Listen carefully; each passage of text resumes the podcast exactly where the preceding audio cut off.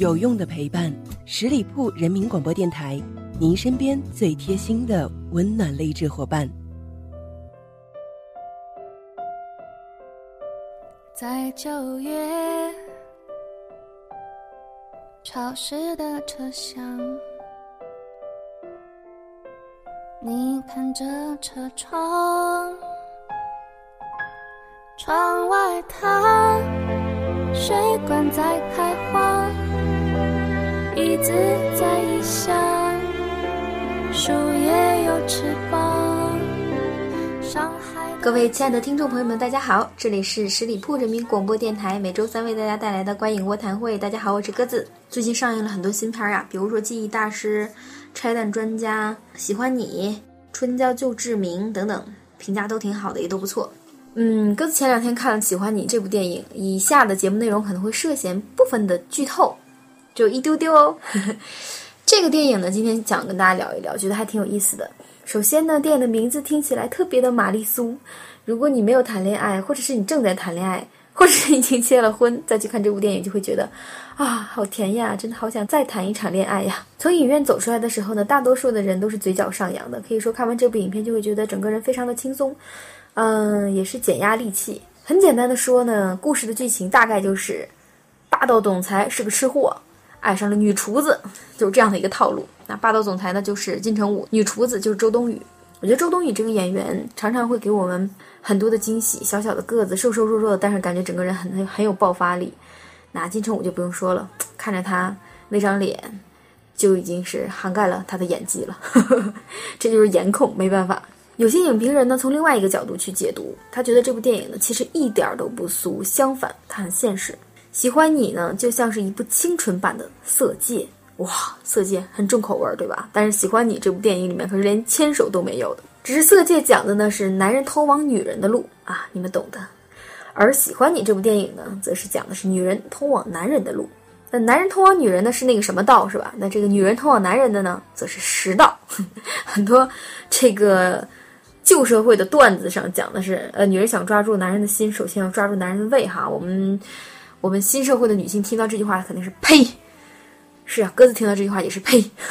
说到底呢，无论是谁抓住了谁，说到底都是欲望带动了相处，或者是说，比如说是你相中对方的颜，是吧？通常情况下会一见钟情，很多人也会说一见钟情不过就是因色起意罢了。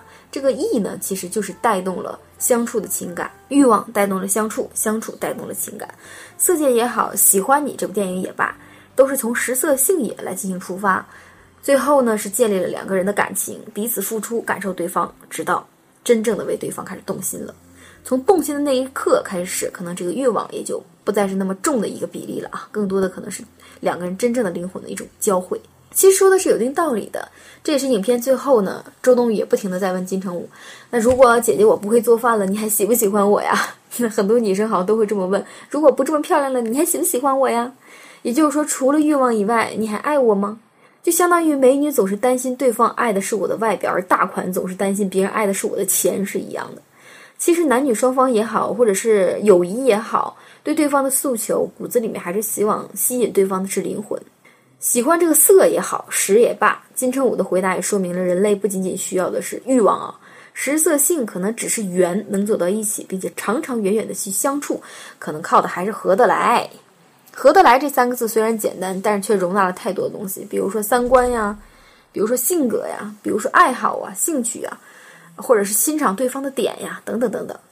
我们非常合得来，哪怕你不会做饭，你也能征服我；我们非常合不来，哪怕你倾城倾国，激情一过，还是觉得对方索然无味，空有一具肉体。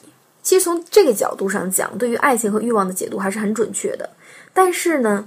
鸽子看这部电影的时候，更看重的是剧中金城武扮演的这个角色，觉得这个角色还是很有层次感的。首先给人的感觉是无欲则刚的样子。哎呀，这个用现代很多去公关的话来讲，就是这人无法攻克呀，你不知道他的弱点是什么，你也不知道他吃哪一套。这这个我是弱不行，我是强还是不行，这软硬不吃嘛。但是之前也曾经有一个老师跟我讲过，说你真的想去了解一个人，想去攻克他，想去找他办事儿的话，要投其所好。什么投其所好？比如说这领导他喜欢狗，哎，那你多跟他聊狗，对吧？这女领导喜欢香水，那你就整天跟他研讨香水，你也会从这个角度切入到这个话题当中，两个人也会成为朋友，建立一种很特殊的关系。那么只要发现这个人有攻克的点就好说了。金城武在里面扮演的这个人呢，他主要是喜欢吃，他是一个吃货。除了吃以外，他对其他东西是没有什么感觉的，因为人家毕竟年收入三百五十个亿嘛，是吧？普通人是难以近身的呀。就像他爸爸说的：“我能把你培养的这么讨人厌，这是我最大的荣耀啊！你这么讨人厌，才会让别人觉得你身上没有弱点；你这么讨人厌，才会让人觉得你不是特别好接触。一个领导者需要的不就是这些吗？啊，天哪，太可怕了！这说明了什么呢？往深里说叫。”人如果欲望很重的话，你可以说这个人活得很失败，他连自己的欲望都控制不了，那他不是成欲望的奴隶了吗？是吧？他可能会被金钱驱使，为感情驱使，可能会为了自己想达到的目的而不择手段，会成为人们非常鄙视、非常讨厌的那种人。那如果一个人一旦没有了欲望呢？其实他也挺可怕的，因为没有欲望就说明他也没有什么太强烈的感情，没有什么太多的诉求。当然了，他可以很超然世外。但超然世外的人就很难去有炙热的情感，很难去真正的享受生活。所以，人成功的一点就是能够很好的拿捏自己的欲望，能够很好的拿捏自己想要的东西，能够很好的把握情感。其实，很好的把握情感，讲述的也就是你首先要拥有情感，其次就是拥有自我的情况下去拥有情感。哇，这个说怎么这么深奥，像绕口令一样？其实很简单。这个道理我们可以从周冬雨的身上看到呀。虽然他很喜欢金城武，霸道总裁哈，也有他自己的魅力，很酷，也很可爱。其实他的酷当中是带着可爱的，因为他是个吃货，吃起来的样子也很也很招人疼。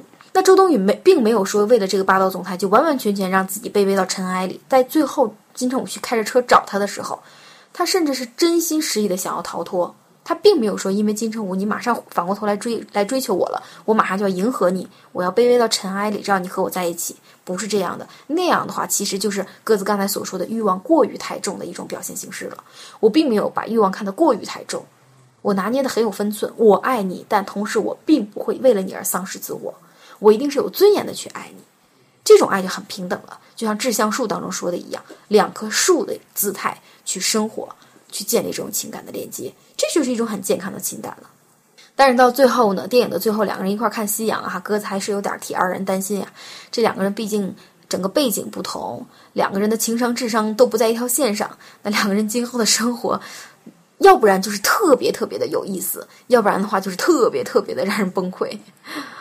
就相当于一个情商很低的男生和一个很作的女生，他们两个在一起，可能要不然的话就是燃烧了整个地球。两个人能够一辈子都生活的非常的有有趣味，两个人能一一辈子能够互相的彼此吸引，互相的建立更多的更有意思的一个世界，构架出属于自己的精神空间。要不然的话就是彼此折磨一生，牵绊一生，也有这种可能。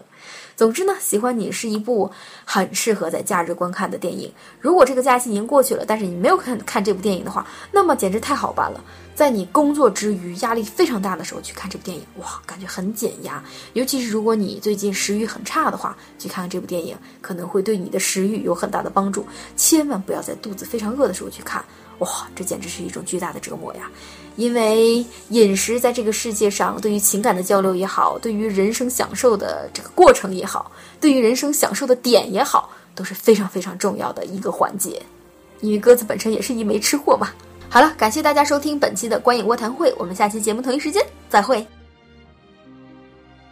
本期节目由十里铺人民广播电台制作播出。了解更多的资讯，请关注十里铺人民广播电台的公众微信。和新浪、腾讯的官方微博，感谢收听，我们明天再见。